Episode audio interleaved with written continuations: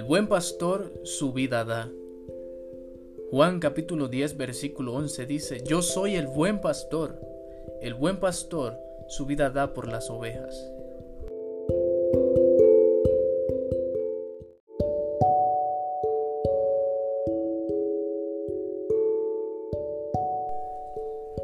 La sentencia que Dios pronunció en Génesis capítulo 3 versículo 15 se ha hecho palpable a través de los siglos y las edades. Satanás ha logrado que los hijos de Dios sufran dolor a cada paso que dan en su vida terrenal. Toda incisión o lesión en la zona de apoyo del cuerpo humano es molesta y trae sufrimiento. Sufrimos de forma frecuente a cada instante. El enemigo de las almas hace que las relaciones interpersonales sean molestas. Duele terriblemente ver que nuestros hijos sean rebeldes. La ruptura de un matrimonio hace sangrar el corazón de los cónyuges. Resulta terrible ver morir y ver sufrir enfermedades a quienes amamos. Las heridas emocionales y espirituales son tristes, pero no tienen necesariamente que terminar en muerte espiritual o física. La iglesia de Dios en la tierra, representada por usted y yo, recibe un ataque constante y cruel, pero tiene asegurada la victoria. Cristo hizo, hace y hará por sus hijos el sacrificio que sea necesario, a fin de que nadie perezca. Jesús, el buen pastor, nos amó tanto que dio su vida por su esposa amada.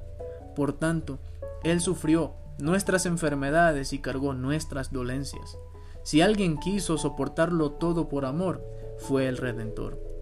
Él conoce el dolor que experimentas hoy y te ofrece bálsamo de salvación.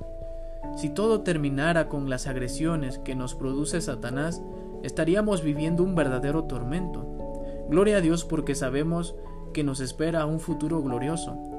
Contaba mi abuelita sobre el niñito que comenzó a leer un terrorífico libro donde el villano hacía todo tipo de crueldades a los personajes favoritos. Su corazón latía ante el peligro que parecía sobrevenirle a los buenos, a cada instante, hasta que en un momento de desesperación cortó su lectura, se dirigió a la página última para saber el final del adversario cruel. Luego, al volver a las páginas iniciales expresaba el niñito emocionado, Goza ahora villano, que ya conozco tu final. Usted y yo conocemos el final. El buen pastor a través de su muerte expiatoria aseguró la destrucción final del peor de los malos. La sentencia del Edén muy pronto tendrá su momento culminante.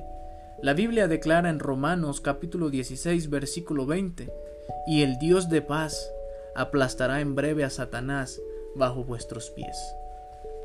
Hoy es un día para culminar en victoria.